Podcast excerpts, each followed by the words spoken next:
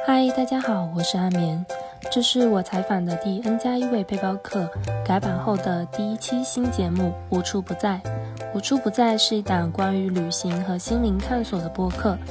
我将会在路上采访不同的旅修者，分享他们在旅途过程中的自我觉察与成长。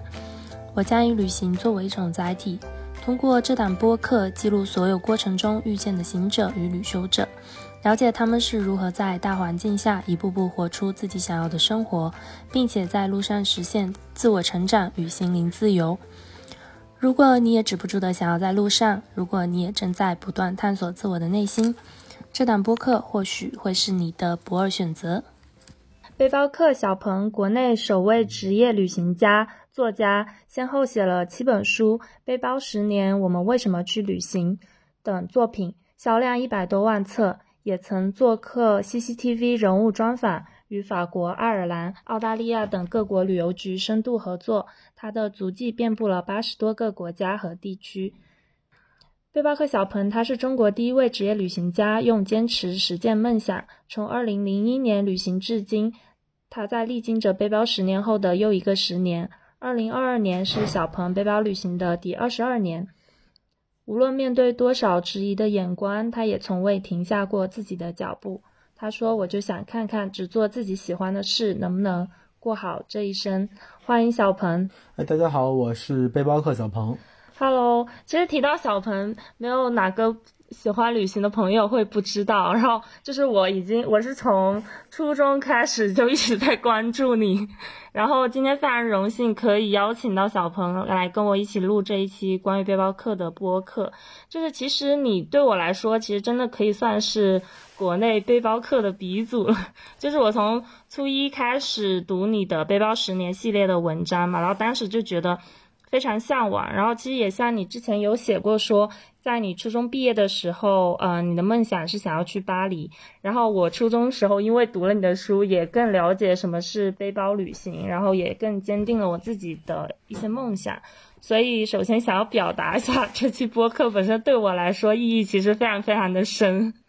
然后我们今天要聊的内容，可能主要不是问你之前的旅行经历，因为太过丰富了。然后我感觉直接推荐喜欢旅行的朋友去看你的书就可以了。所以我今天可能主要还是想跟你聊一下这个时代下的一些背包客们的生活。然后我首先想要替好的，没问题。嗯。然后我首先想替就是现当代的大学生群体问小鹏一个问题哦，因为前期我在做准备工作的时候有看到你是南开大学金融专业毕业的嘛，然后我就想蛮好奇，想问一下你的国际贸易专业。哦，国际贸易专业。差不多，嗯嗯，然后就想好奇问一下你的大学生活是如何度过的？因为你其实大学毕业之后你就去旅行了嘛，然后感觉职业跟呃你的专业本身可能关系并不是非常大，就是你的专业学习对你之后人生有什么样的影响呢？其实我觉得我读本科是非常遥远的，一九九七年到二零零一年，二十多年以前了，然后那个时候。呃，但但我相信，就是大学生活应该和现在也差不多吧。当时是六个同学一个宿舍，嗯，然后大家每天都住在一起，然后去食堂打饭，嗯，去自习室读书，啊，有人考研，有人考 G 考 GRE，嗯，考托福出国，可能和现在也没有太多的差别。但我觉得可能现在的年轻人他的生活。呃，比我们那阵儿肯定是更加丰富了。嗯，我记得当时我们还是用台式机，然后现在可能每个人都有电脑，自己的笔记本，然后你可以在任何地方去工作。当时我们可能，如果你想呃用电脑的话，还是比较呃要考虑到这个场地限制的。嗯，那其实那你的大学专业就是在你之后的工作，你有？就是会有一相相跟相关的联系嘛？因为我感觉你之后就是去旅行，然后就是写书、出书这样子。也没有，可能最初的几年也是上过班、找过工作，那那些工作还是和我的专业有关系。嗯，比如我做过物流啊、海运啊、市场啊、金融啊这些工作，都是和当时的这个这个学习经历有关系的。嗯。那你当时是后来为什么会就是突然间想要开始一直在路上的生活呢？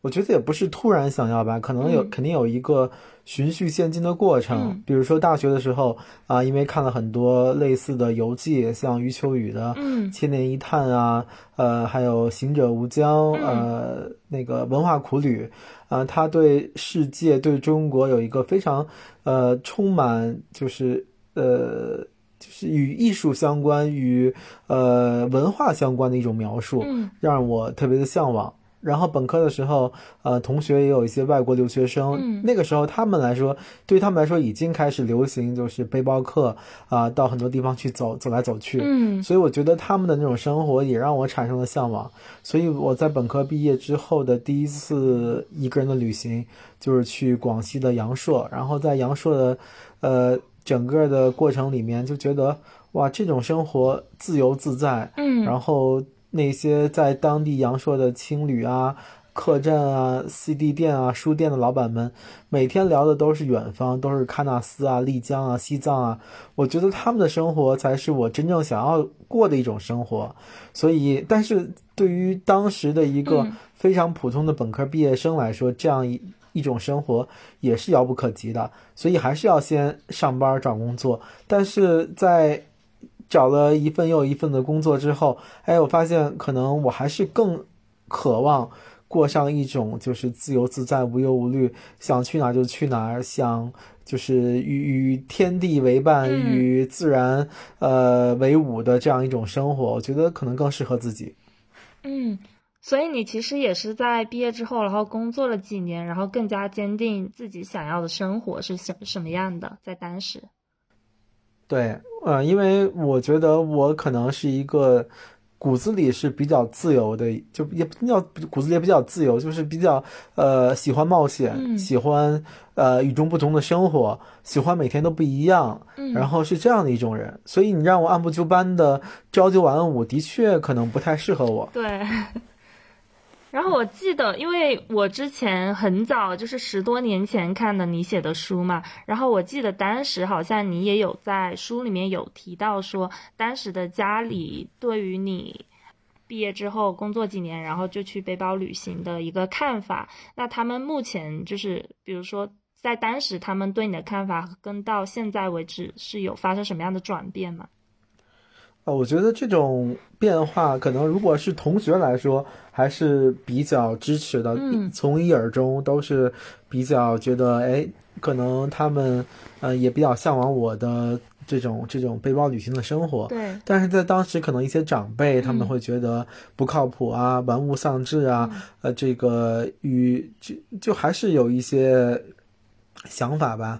但现在他们应该也都认可了。我觉得这也不是说，是嗯，因为取得了一些成绩。我觉得主要还是因为一直在坚持的这种精神打动了他们吧。对，其实就是说到这个，我就感觉还蛮有共鸣的，因为当时我那个时候还很小嘛，然后我那个时候就是比如说。在小一点的时候，跟家里人提到我以后想要做的事情，然后他们他们也会就是第一个反应就会觉得有一点玩物丧志。然后我那个时候看了你的书之后，就觉得特别受启发。所以其实到后来，就是对我自己来说，然后我也是，嗯，让自己的家人就是慢慢的到现在就非常接纳我自己目前的，就是生活方式，就包括后来我也去背包穷游了，他们也都非常的支持我。所以这里面就是还想要再夸一下你。所以我觉得还是要 坚持。没有没有，我觉得还是要自己坚持，自己有有一个主心骨。就是人生嘛，就是你你自己的人生，父母是没办法去你做你呃帮你做决定的，因为他们不是你，你你只有你自己认可了啊，你跌倒了。呃，就是撞了南墙，你是不会后悔的。那如果是别人帮你安排好的，那可能一旦出现一些逆风逆逆水的一些呃境遇的话，你可能就会抱怨啊，会觉得不甘心啊什么的。可能这可能就是主观和呃主动和被动的区别。嗯，对，其实说到这个，其实现在也有很多的呃年轻人，他们其实也会想要，比如说毕业之后就开始去尝试间隔年，或者说是尝试开始去嗯背包旅行。但是，比如说如果一旦是家人的反对的话，其实会对他们造成一个比较大的阻碍。其实，呃，倒不是说他们可能不是说不敢去上路上路，而是可能会考虑到嗯家里人的感受啊之类的。但是其实我后来自己就反而会觉得说，当你自己把自己的生活过好了之后，嗯，你自己的状态调整好，其实也会慢慢的让他们放心。就是我自己是这样感觉的。对，嗯。我觉得也是，嗯，对。然后其实，在二零年就是疫情爆发之前，然后国内已经有非常多的小伙伴，他们已经开始通过不同的签证，就去往世界各个角落背包穷游。特别是刚毕业的小伙伴，然后我就想在这边再听一下你对于大家跟当初的你一样背包穷游是什么样的一个看法？就是现在可能背包穷游的人数。比起之前就已经越来越多了，其实变成一个更加普遍的一个方式，不管是签就是全球的签证的放开，还有就是交通更加的便捷，你会觉得这是某种层面上的社会进步吗？我觉得这肯定比我当年就是。刚开始起步的时候要方便容易得多，因为当时我们办个签证都很很费劲，嗯，要存进多少钱，然后你几个月不能动，那其实对我们来说就是一个很大的一个资金的压力，对，呃，但现在可能很多地方都是落地签啊，免签，嗯，当然疫情这两年咱咱先不说，嗯，就是说按照这个如果没有疫情的话，这个世界其实是其实是越来越开放，越来越包容，而这种背包旅行的方式也是更符合年轻人的方式，本来年轻人就没有多少钱。我觉得，呃，如果他们就是可以把自己就是积攒的呃钱去走更远的路，我觉得真的是值得提倡的一种方式。而且在国外有一种就是所谓的间隔年，对，他们就是用毕业以后一年的时间到世界各地去旅行，然后也没有就是呃考虑太多日后的生计，只是把这一年当成。提升自己，锻炼自己，去认识自己，认识世界的一个窗口。嗯，那我觉得，其实我认识一些欧洲的一些朋友，他们是一现在已经成了一些呃企业的负责人。他们跟我说，如果这样一个员工，他的简历上会有一些间隔年的经历，那肯定是加分的，因为他就是已经知道自己想要什么，然后再去找这份工作，就不会像就是刚刚。就是一毕业就进入社会的人，就会有一些迷茫的阶段，因为这些人可能已经度过了那个阶段，他们可能就会更踏实，在一份工作上工作的会更久一些。是的，但是我其实这个。在这个方面，我其实目前还还是会觉得，比如说国外跟国内的企业在这个方面，其实有的时候并不是完全一致的。我觉得就是国内的企业，就是比如说在你听说你可能出出去间隔了一年或者是几年，然后他们可能第一个反应就是也是会有那种觉得你是为什么要为什么要这样做，然后觉得他们可能会更觉得。工作经验上面的积攒会更重要。然后我其实会觉得这个方面就是国外跟我们确实是很不一样。而且我之前在打工度假的时候，就会发现身边几乎所有的欧洲朋友，他们就是毕业之后，就是他们甚至是高中毕业之后就开始去间隔年了，就是还没有上大学之前。嗯。对，我觉得在欧洲，就是他不仅是呃本科毕业之后，他可能高中就是一毕业就去呃玩一年，去去间隔年一年。但是我觉得这种所谓的玩，他也不是就是说天天的喝酒啊、泡妞啊，他还是在这一年的过程中。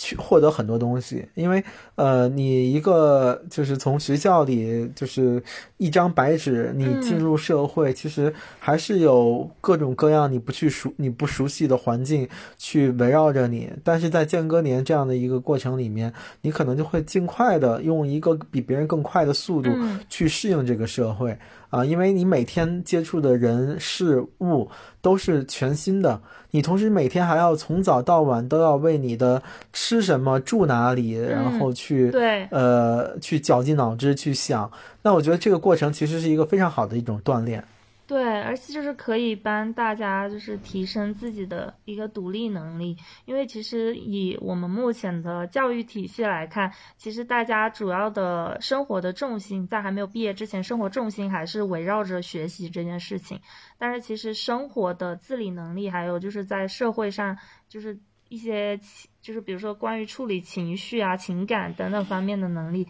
其实还是相对来说会比较欠缺的。然后我觉得间隔年其实是一个很好的。方式，对对，我觉得也是，嗯嗯。然后当初你毕业之后，其实，在全世界穷游，在当时大家眼里可能看起来，就比如说在家人眼里看起来，可能是一件比较加引号啦，就是一件比较离经叛道的事情。然后其实现在的行这样子的行为，它也并不能够完全被所有人接受。那你现在是就是回过头去，你是会怎么去看待你当时去穷游的这件事情呢？我觉得每个人都有自己的人生历程，就是说，呃，如果当时我不去穷游，我可能找一份所谓的正朝九晚五的工作，也可能到现在像我身边的同学一样，然后混到了一些比较好的位置，比如处长啊、局长啊，或者是一些基金经理啊什么的。呃，我们，嗯，我会羡慕吗？我觉得。对于现在的我，我肯定不会羡慕，因为我觉得彼此是是是一种，呃，每个人都获得自己想要的东西，然后，呃，你也不用去羡慕别人的那个篮子里都有什么，因为你自己已经得到了很多。嗯，所以我觉得我对当时。去旅行的决定肯定是没有什么后悔这样的一些想法，因为，呃，之前好像有一个问题啊，特别有意思，就是一个主持人好像是他就是说，如果让你回到二十二十年以前，然后重新去度过自己的人生，你会，呃，怎么去度过，或者你会后悔你你你你之前走过的路吗？那对于我来说，这个问题毫无疑问就是说我绝对不会乐意回到过去了。我觉得。我当时的选择就是最正确的，虽然这一条路并不是一帆风顺的，中间有很多的曲折和坎坷，嗯，但是我都已经过五关斩六将走过来了，我干嘛还要再重新再经历这一些曲折和坎坷呢？我觉得，呃，人生就是这样，只有一次，然后你按照自己的方想法，嗯，活下来，其实就是最重要的。对，我感觉就是，就每次就是。不管是之前很多年前看你的书，还是现在跟你录播客，都感觉有种打了鸡血的感觉。那倒也没有，其实我并不是那种特别，呃，特别与众不同，或者特别就是放人堆里放光芒那种。我觉得我还是一个挺普通的人。嗯。那我觉得可能我只是。按照自己的想法去活着，嗯，就是我按照我我曾经在一本书里写，就是我们这一辈子其实就是两件事，一件是呃我们想去做去完成的事情，另外一些是我们不想去做但又不得不去完成的事情，嗯，只有我们的这个天平是越来越靠近，就是前者，嗯。啊，就是我们都是想去做的事情，那我们的幸福指数才会越高，对，那可能大多数人他们会把。这个工作当成一个和爱好无关的，就是机械性的，就是赚钱的一种手段。那你说他们能从这里面获得多少快乐呢？我觉得也要打一个很大的问号。那我对于我来说，可能我的工作就是我的生活，我也是我的爱好。我把这几个方面合合在一起了，那我觉得我就是一个幸福指数很高的人。嗯。包括现在，就是有越来越多的年轻人开始会去更多的关注自己内心真正的需求，所以现在其实也是会让越来越多的人，就是年轻人敢于走出去。就是我会觉得，比起当时，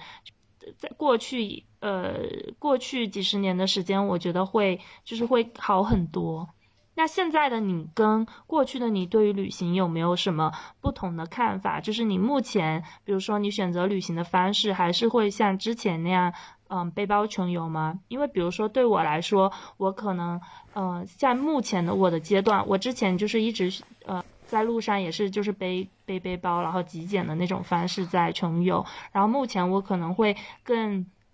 偏向于在一个地方，然后我自己觉得很舒服，然后我会想要在这个地方待的稍微久一点，就是像以旅呃旅居的这种形式，就是深度的感受一下在地的文化这样。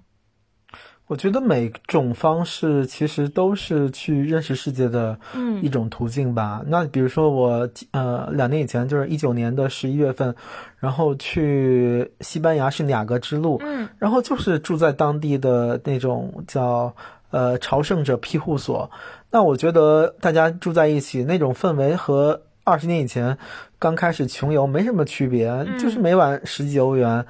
住宿，然后吃饭七八欧元，呃，我也没觉得这是一个很寒酸的方式。嗯，那相反，有的就像你刚才说的，就是那种沉浸式的旅行，在一个地方待一个月。那我觉得，如果有时间有条件的话，我也乐意这样的一种方式。嗯，我觉得没有就是说对错或者说高低的一个分别，只是不同的。目的地需要有不同的方案，或者说同样的一个目的地，在不同的时间段也需要有不同的适合自己的旅行方式。那比如说巴黎，那我第一次去巴黎，肯定去埃菲尔铁塔、卢浮宫，然后还有那什么巴黎圣母院去打卡。我觉得这个所有的正常的旅行者都会做这些事情。嗯，那后来我再去巴黎，可能我就会哎去找当地人家里去做客，去吃一顿饭。他们后来有这样的 A P P，你可以去选择啊，这这个人。家，然后他做的什么东西，然后嗯，比如说我还可以去呃坐直升飞机呃飞过这个巴黎上空，就类似的这种就是从。打卡式到体验式，嗯，真正的去体验当地人的生活，嗯，然后我觉得你刚才说那种是属于沉浸式，就是呃，在巴黎住一个月或者半年时间，然后就是在里面过日子，每天就是看看这个地方有什么新鲜事儿，然后呃买一本就是 Time Out 的一个一个当地的呃就是每就是会告诉你哪个酒吧有什么活动，哪个影院放什么电影，那一本杂志，然后你就像跟当地人一样过日子，那我觉得这也是不同的旅行方式。他们没有就是区别，只是呃在不同阶段适合不同的自己。嗯，那目前你的阶段的旅行方式是怎么样的呢？现在啊，我现在哪也去不了啊，我现在就在家 待着。突然说出大家就 所有人就有点有点凄惨的这种心声。那其实下一个问题可能会有一点俗套啊，就是旅行对于你而言的意义有没有在最初和到现在，因为已经过去二十年了嘛，它的意义有没有发生一些转变呢？可能每个阶段的旅行的意义都不一样吧。可能从呃最初的去看世界、了解自己，然后知道自己。什么样的性格，什么样的这种，呃，就是在旅行中所表现出来的这样的一些，呃，品格，比如说你是善良的、乐乐善好施的，还是呃谨小慎微的，还是就是呃贪生怕死的？可能在这个旅行的过程中，都会你对自己的整个的一个呃性格有一个更全面的了解啊，因为在。我们日常生活中，其实我们发生这种就是面对新的问题的处理的一些呃需求还是比较少的。嗯，但是在旅行过程中，因为每天你都会接触到不同的新鲜的事物，所以在这个过程中，你会呃经常的会遇到各种各样的呃新鲜事儿、新鲜人，然后你会慢慢的对自己有一个了解，这就是一个啊认识自己的一个过程。当然，认识世界就是旅行的一个呃一个一个重要的一个一个选项吧。就是我们去无论去埃菲尔铁塔、去卢浮宫、去打卡也好，还是呃到了一个地方，像你说的停下来。呃，感受当地的风土人情、婚丧嫁娶，去知道当地人是如何度过一天、一年乃至一生的。那我觉得，其实这就是在呃旅行的过程中去认识世界。那我觉得这两个意义都很重要，就是认识世界和认识自己。就像呃之前说，究竟读万卷书重要还是行万里路？重要，那我觉得肯定是都重要。然后，因为啊，读万卷书可以让你对目的地有所期待，然后让你对世界有所认知，然后行万里路就相当于你真实的去感受这个世界。你总是能够看到一些别人或者书本里没有告诉过你的一些呃及时性的发生的一些事件啊，让你的世界观变得更完整。那现在对我来说，旅行的意义可能就是让我找到了一条。属于自己的自由之路，那这个路有不同的方面去组成，比如说，我找到了一个乌托邦，就是我自己打造的这样的一个背包十年青年旅社。然后这是在旅行那么多年之后，慢慢的哎发现了这是适合我的一个呃人生的一个道路。然后我想继续走下去。然后另外一个，比如说我。啊，对这个生死也有自己的一些新的看法。那我们中国人对生死的理念就比较呃沮丧、悲观、肃穆。但是你像在西班呃，在那个呃墨西哥，呃墨西哥对亡灵节，然后你会看到他们把呃这个这个死亡这个事儿当成一场狂欢，呃载歌载舞、跳跳唱歌跳舞，特别的热闹。我觉得这个可能是不是是我们值得学习的地方。那我觉得这个可能就是呃我对一些死亡的理解吧，然后嗯，还比如我觉得就是全面的和自己和解，因为。呃，无论是什么人，在人生的过程中，总会有对自己不满意的地方。你对自己的这个这个身高啊、长相啊、这个这个容貌啊，都会有焦虑。然后你对自己赚的钱多少啊，甚至你对自己的这有没有达到财务自由啊，肯定一一比较，你会发现，哎，是不是别人过得更好？你就会有产生焦虑。但其实每个人都很特殊，这个你在这个。人生一世，你你这个世界上至少好几亿的人比你高，好几亿的人比你矮，就是从这个角度来说，没有人是特殊的，都是普通人。那你要接受你的这些好的与坏的，那因为这些品质构成了一个非常特殊的自己。那我觉得接纳了自己，其实才是能够把后面的日子过得更。更幸福的一个一个一个一个钥匙，或者说是密码吧。嗯，对。然后其实你前面就是提到的那个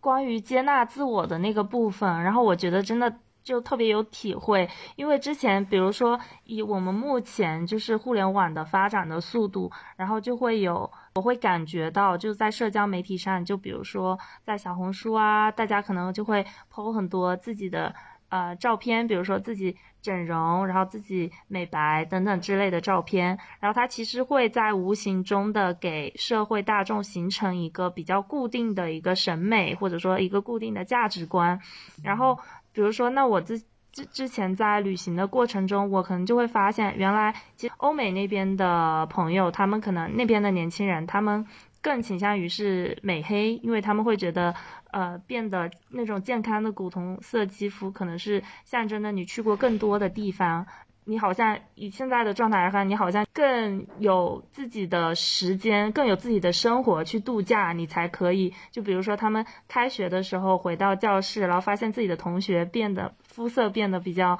健康的古铜色，他们就会特别羡慕他。然后我那个时候就觉得，其实整就是比如说这种审美的意识，其实都是不同的地方都是不一样的。然后我觉得就更。会让自己去坚持自己内心的一些东西，以及去接纳自己，比如说是包括呃外貌啊，包括你前面有说的，就是这些外在的一些的焦虑，我觉得都可以减轻，因为觉得没有必要了。对，因为我觉得就是在这样的一个过程中，呃，你对自己的一些呃不完美也有了一些和解吧。我觉得这个这个点其实特别有意思，然后包括。我平时可能也会就是跟身边的朋友分享说，我觉得大可不必就是顺着社会的这个大的一个方向的潮流去追随它。我说，假如说我们。呃，之后突然间，所有人都觉得啊，应该像唐朝一样以胖为美呢。那所有人是不是这个时候又要开始去增肥？我觉得就是保持自己健康的生活方式就好了，不不需要去做一些很刻意的一些改变。我觉得这个才是比较好的接纳自我的方式。然后前面也有听到你说，在你之后开了。背包十年的青旅嘛，之前其实也有一直在微博上关注你开的青旅，然后开了第二家、第三家，然后现在已经开了第八家店了，对不对？嗯，今年如果呃顺利正常推进下去的话，应该是十二家店。哇，你是就是是不是把那个中国地图点亮？那倒也没有，我觉得可能现在就是开店都是一些比较重要的旅行目的地，像丽江啊、香格里拉、成都、重庆、西安长沙、苏州、杭州啊，这些大家一听起来可能都会比较向往的地方。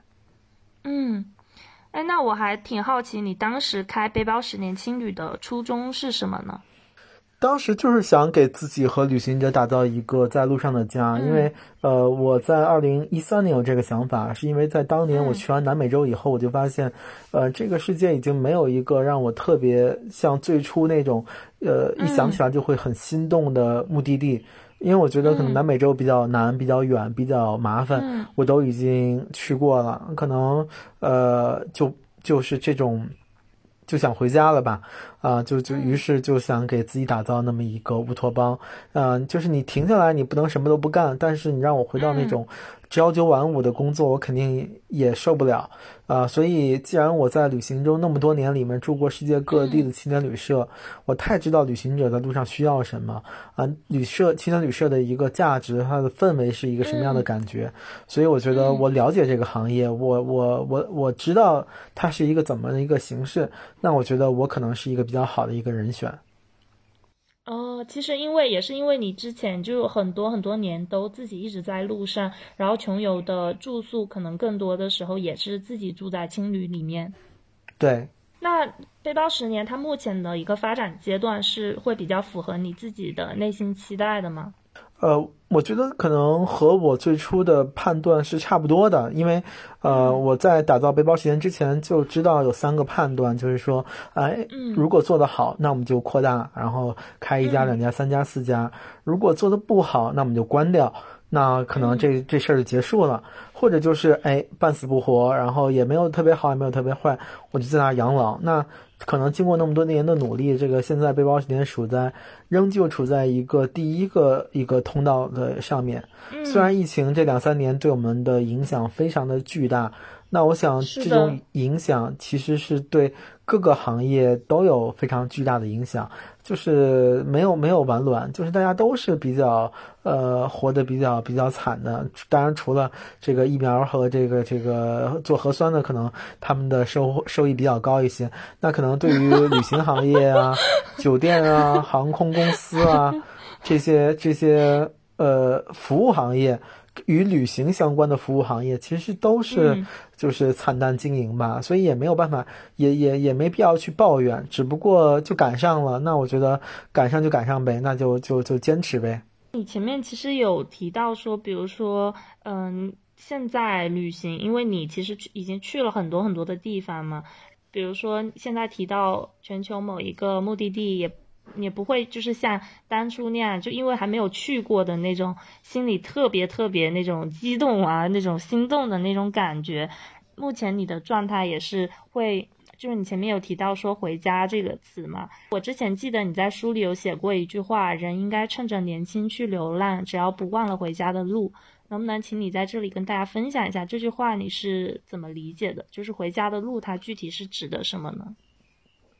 其实我觉得旅行像一根弹簧一样，你走的越远，就是这个弹簧就绷得越紧，它的收缩的那个方向其实就是家的方向。那我觉得这可能就是啊，我当时写这个话的原因。那同时，其实我有另外的一个想法，就很早以前就有了，就是说，呃，我之所以能去那么多的地方，能走那么远，是因为父母健康。那一旦他们身体出现了一些毛病啊或什么的，我可能就会。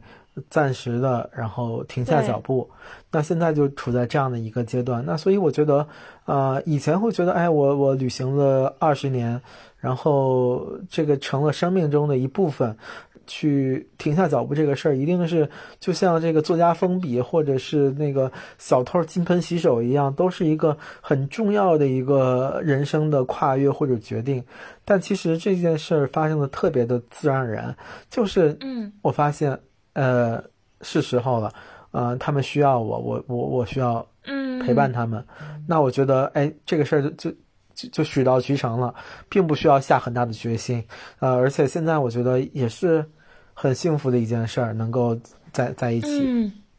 对，我觉得就是当你去从一开始就是按照自己。真正的想法去，以及自己真实的需求去做自己喜欢的事情，然后去自然很多事情它会自然而然的发生。就比如说，嗯，到后面你就顺理成章的开了自己的背包十年的青旅，在整前面的过程里面，其实也是你自己熟悉的它如何去运作，所以我觉觉得其实在这边就是还，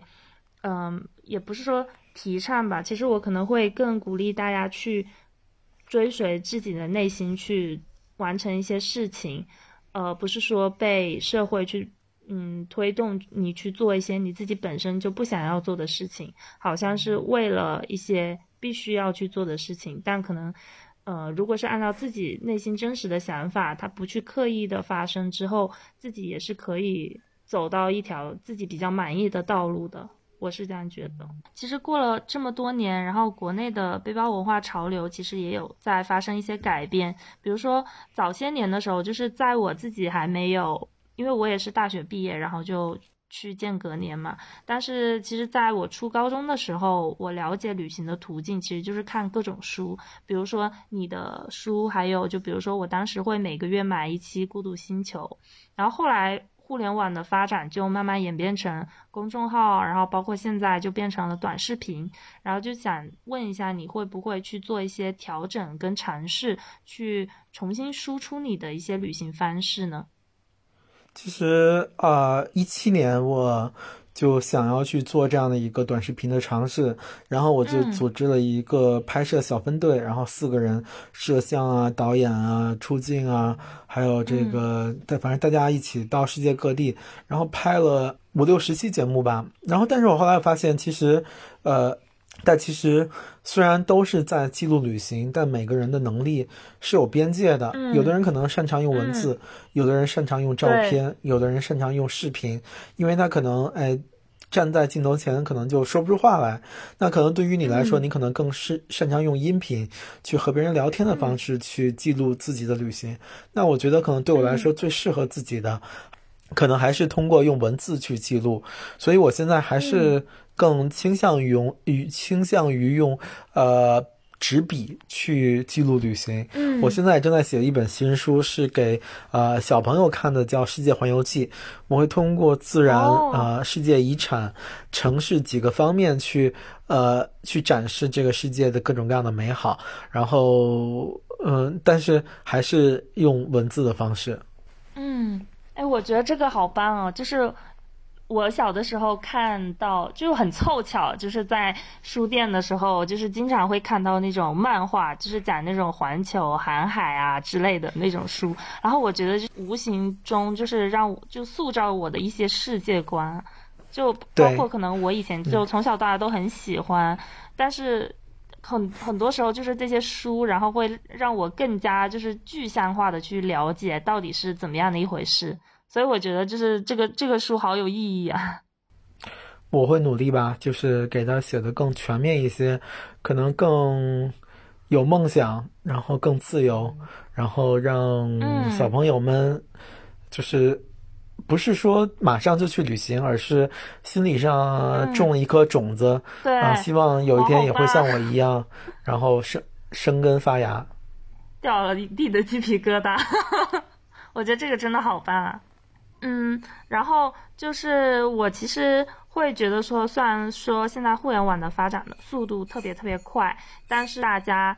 比如说在旅行的过程中，很多小伙伴也会慢慢开始去记录自己的一些旅行，然后分享给大家，然后会鼓励到很多现在现当代的一些年轻人去勇敢的迈出自己的那一步。然后其实听完你的分享，我可能也会。更有感触吧，我会觉得大家其实更应该关注的是自己究竟是喜欢，或者说自己真正擅长用什么样的方式去记录自己的旅行，而不是说跟着现在整个互联网的一个发展趋势去做，嗯，一些旅行的输出。比如说，如果比如说对我来说，我真的很不太擅长就是露脸，或者说做。做短视频啊，这种，因为我自己本身就不爱刷，那我觉得就没有必要刻意的为了去紧跟潮流去做这样的一件事情。对，没错，其实就像喜欢，嗯，对，就像有的人可能哎适合当科学家，适合当医生，适合就是唱歌跳舞当演员一样。那我就知道我自己五音不全，我就知道我没有体育能力，那我何必还要跟别人去？去去挤赛道呢？那何必把自己卷卷跑呢？所以我觉得还是要认清自己的能力的一个呃一个一个一个方向，然后呃在自己适合并且喜欢的这个赛道上去发力，可能事半功倍吧。对，确实是这样子的。那你目前现阶段的生活以及工作状态是怎么样的呢？我现在就在家里写写书，然后其实写书也不是占主要的时间，其他时间就是关关心一下这个世界大事儿，然后看看新闻什么的，然后嗯还是比较自由吧。比如说今天我一会儿要看电影，然后去看那个神神奇动物在哪里，反正就是随心所欲吧，想干嘛就干嘛。嗯，因为前面就是。你有提到说今年可能会再继续去开几家的背包十年客栈，但是就像我们前面有聊到说，在疫情之下，旅行的环境其实还是对旅游行业来说，环境其实还是比较艰难的。那你是怎么去考量目前的整个大大环境的风险呢？那我觉得可能这个环境我也不知道什么时候能。恢复到二零一九年的那样一个状态了。那即使完全就是出国旅行之后回来不需要隔离，那可能就是未必是一个很好的，就是一开放你就出门出国就是一个很好的一个呃时机时机吧。我觉得还是要等等看看，然后就是世界真的恢复太平的那一天，可能才是我们走出国门那一那一天吧。关于疫情这件事情，其实也给我自己本身带来一些思考。就是当客观的环境没有办法去改变的时候，就比如说，当我们没有办法迈出那一步，就是或者说是出国去旅行，或者说甚至是在国全国各地去旅行都变得很困难的时候，自己应该要去怎么样去调节自己，更好的就是恢复到自己最好的一个状态。对，其实我觉得就还是找到自己的节奏。然后按照自己的节奏去呼吸也好，呃，工作也好，学习也好，然后旅行也好，呃，这样你才能在这个过程中获得一种很坦然、很舒适的一个状态，而不是很紧绷、很很忐忑、很焦虑的状态。嗯，对，这个其实是一个我觉得在现在目前已有的环境下，大家都可以多去思考的一个问题。那在我们结束今天的播客录制之前，就是想要问一下小朋友，有没有一些话想要对现在想要大胆尝试，但是可能碍于整个大环境很难迈出那一步的年轻人说的呢？我觉得现在的状况就是加入疫情的这样的一个呃分析之后，那我觉得可能现在年轻人，呃，可能未必有我们那个时候那么自由，那么那么那么开放了啊。你可能会遇到各种各样的，就是你可能连。城市都走不了，那比如说像现在的上海，啊，你别说城市了，你足不出户嘛。所以我觉得，呃，是就是外界的一些制制约因素可能会变多了。那我觉得，但是你可以通过其他的方式去找到这种平衡，比如通过阅读，通过看电影。啊，甚至有的人通过学习也能找到这样一种平衡。我觉得关键就是旅行，它不是一个唯一的去释放自己解压的方式啊，有很多的方式，你人生都可以通达自己的那种自由。旅行它很多时候可能。就是也是因为疫情的客观因素，现在我更多的会觉得它其实是一个载体，就是帮助自己去认识自我，帮助自己去认识世界。但是像你前面也有提到说，读万卷书跟行万里路，它其实都很重要。那其实，比如说大家是不是可以就是开始尝试去阅读一些书，然后或者说去找到一些在现有的客观条件下，嗯，可以去让自我成长，或者说让自己，嗯。真正快乐的一些事情，对这种事情其实有挺多的，但是关键就是找到适合自己那一条路。嗯，对，是的。然后今天也非常开心，可以跟小鹏一起录制这一期播客，然后也很开心看到他不断的将背包的理念传传播给越来越多的年轻人。然后喜欢旅行以及背包穷游的小伙伴也可以关注小鹏的全网平台背包客小鹏，也可以搜索背包十年，找到更多关于小鹏的旅行故事和书籍，以及前面就是小朋友提到的，现在目前正在嗯着手写的。给孩子看的《世界环游记》。对，那么本期播客就到这里啦。好，谢谢你。我们下期再见。也谢谢大家收听，拜拜，再见，拜拜。